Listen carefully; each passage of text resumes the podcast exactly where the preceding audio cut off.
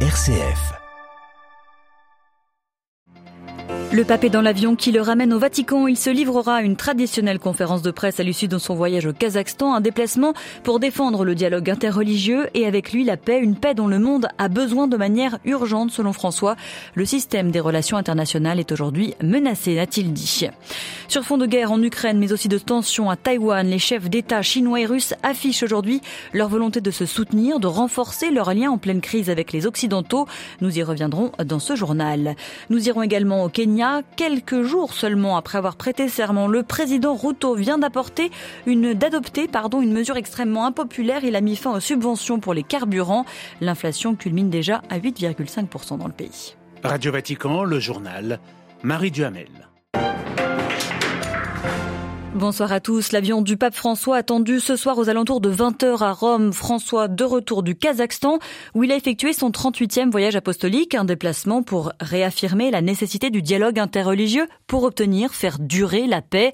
C'est ce que le Saint-Père a fait tout à l'heure lors de la clôture du 7e congrès des responsables des religions mondiales et traditionnelles. Une déclaration commune a été publiée dans la foulée du document d'Abu Dhabi. François en a proposé une lecture aux côtés des représentants de différentes confessions. Marie Norio. Premier point de ce texte que le pape François a tenu à clarifier, l'extrémisme, le radicalisme, le terrorisme et toute autre incitation à la haine n'ont rien à voir avec l'esprit religieux authentique et ils doivent être rejetés et condamnés sans embâge. Autre point de cette déclaration, la liberté religieuse. François avait déjà rappelé son importance dans son premier discours pour l'ouverture de ce congrès. La liberté religieuse est un droit concret, a-t-il rappelé aujourd'hui. Par ailleurs, a continué François, le dialogue inter religieux est un service urgent et irremplaçable rendu à l'humanité.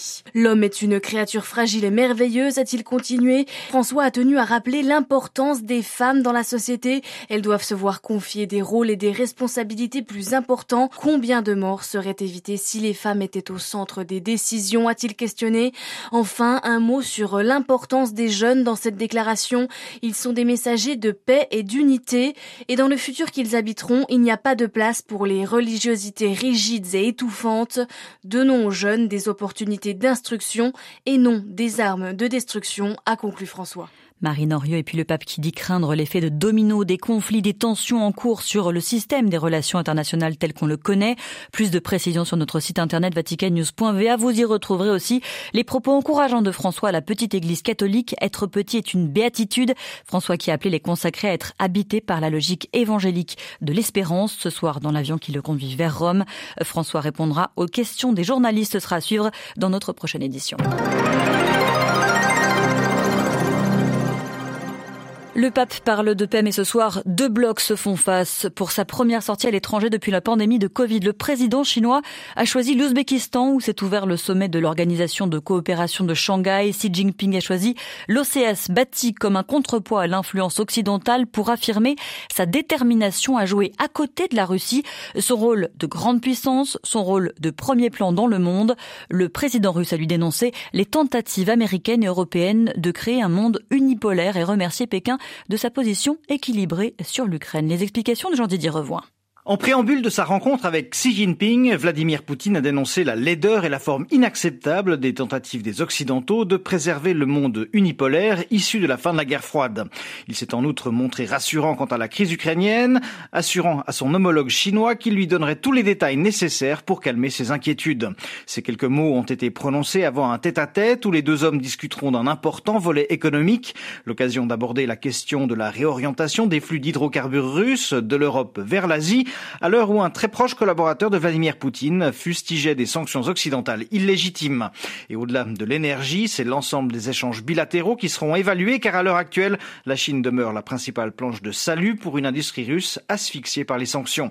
Moscou et Pékin cherchent à développer un mode de relation entre les États basé sur leur propre coopération, soit un partenariat stratégique axé uniquement sur les échanges économiques et la défense de leurs intérêts stratégiques qui laisse chacun longtemps façon à leurs yeux de se conformer à l'émergence du monde multipolaire qu'ils annoncent.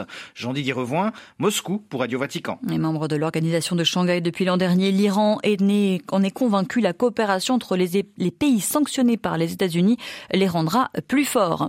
De leur côté, les Occidentaux se montrent déterminés face à l'influence de Pékin en Asie-Pacifique, aux prétentions chinoises sur Taipei. Le Congrès américain a validé pour la première fois une aide militaire directe à Taïwan, ce qu'a aussitôt fustigé Pékin.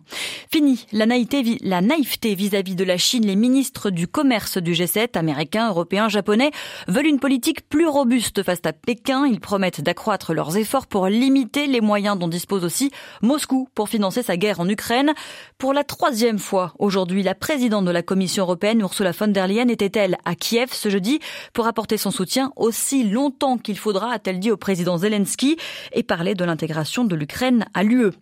Les États membres de l'Union qui ont décidé ce soir sur fond de guerre en Ukraine et alors que la Cour suprême russe vient de révoquer sa diffusion non plus seulement sur papier mais aussi sur Internet du journal d'investigation Novaya Gazeta ce soir, 26 des 27 États membres de l'UE ont décidé de demander à l'ONU de surveiller la situation des droits de l'homme en Russie, tous sauf un, la Hongrie. La Hongrie mise au banc par les deux eurodéputés avec une majorité de 433 voix contre 123. Ils ont adopté un rapport concluant que Budapest n'est plus une démocratie. À Bruxelles, Pierre Benazé. La Hongrie est désormais devenue un régime hybride d'autocratie électorale. Voilà le diagnostic établi par ce rapport. La Hongrie ne parviendrait pas à entrer dans l'Union européenne si elle était candidate aujourd'hui, affirme une députée européenne, tandis que l'autrice du rapport qualifie de poutinienne les lois hongroises sur le genre. Le Parlement européen est à couteau tiré avec Budapest depuis des années, mais la situation a empiré selon le texte voté ce jeudi.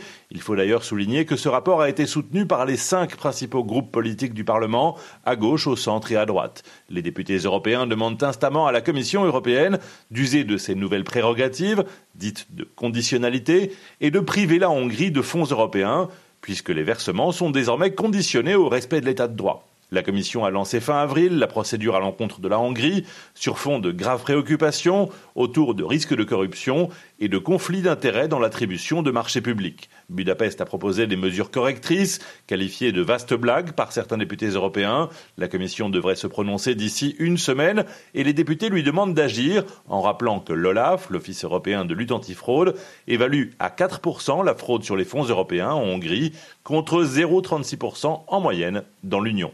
Pierre Benazet, Bruxelles. RFI pour Radio Vatican. Investiture en Angola du président Lourenço, un second mandat. Le chef du mouvement populaire pour la libération a promis d'être le président de tous les Angolais, d'augmenter les salaires, de contraster le chômage des jeunes. La cérémonie s'est déroulée en présence de dizaines de chefs d'État, de 15 000 citoyens triés sur le volet. Le score des législatives fin août était serré. L'opposition a contesté la nouvelle victoire du parti au pouvoir depuis l'indépendance en 75. Au Kenya, William Ruto vient tout juste d'entrer en fonction et voilà que le nouveau président met fin aux subventions pour les carburants Résultat, le prix à la pompe pourrait flamber dans les prochains jours. Or, les Kenyans souffrent déjà d'une inflation galopante et d'un taux de chômage important depuis la pandémie. À Nairobi, Charlotte Simonard. Il l'avait promis, William Ruto l'a fait au lendemain de la cérémonie pour son investiture. L'État ne subventionnera plus certains produits alimentaires de base ainsi que le carburant. Ce matin déjà, les prix à la pompe avaient pris environ 20 centimes d'euros. Ils pourraient dépasser les 2 euros le litre la semaine prochaine. Les temps sont durs, titrait ce matin l'un des principaux quotidiens du pays, car les Kenyans souffrent déjà de la hausse des prix généralisée depuis la guerre en Ukraine. L'inflation culmine à 8,5% et pourrait s'aggraver suite à cette décision, estiment les économistes. La précédente administration avait gelé les prix en juillet dernier pour soutenir les ménages, mais William Ruto, le président actuel, estime que ces aides sont un gouffre financier. Rien que pour le carburant, elles ont coûté près d'un milliard 200 millions d'euros aux caisses de l'État dans un pays où la dette frôle les 67% du PIB. La fin des subventions restera en vigueur au moins jusqu'au 14 octobre prochain. William Ruto, qui se voulait le candidat des pauvres, doit désormais affronter la première crise de son mandat. Charlotte Simonard, Nairobi pour Radio Vatican. Et puis enfin, la reine, la Elisabeth sera inhumée, on l'a appris tout à l'heure lundi soir à 18h30 GMT lors d'une cérémonie privée à la chapelle Saint-Georges au château de Windsor en périphérie de Londres. Ces funérailles d'État auront lieu dans la matinée demain vendredi. Ses enfants se recueilleront lors d'une veillée devant son cercueil. Il est exposé au palais de Westminster depuis hier soir. Des milliers de Britanniques ont déjà pu lui rendre hommage.